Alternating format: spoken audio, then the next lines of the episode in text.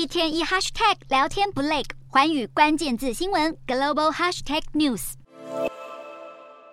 美国金融业持续发布财报，科技股财报本周揭开序幕，投资人持续评估联准会是否会在五月维持升息步调。美股开盘走势震荡，但中场逆势翻扬，美股四大指数多数收高。道琼指数上涨一百点七一点，收三万三千九百八十七点一八点；纳斯达克上扬三十四点二六点，收一万两千一百五十七点七二点；标普五百上涨十三点六八点，收四千一百五十一点三二点；费半指数小跌三点七七点，收三千零六十六点六八点。欧洲股市方面，投资人正在等待更多企业财报出炉，也越来越担忧各国央行可能会持续更长久的升息步调。欧洲三大股市涨跌互见，英国股市小涨七点六零点，收七千八百七十九点点。五一点，德国股市小跌十七点九七点，收一万五千七百八十九点五三点，法国股市下跌二十一点四三点，收七千四百九十八点一八点。以上就是今天的欧美股动态，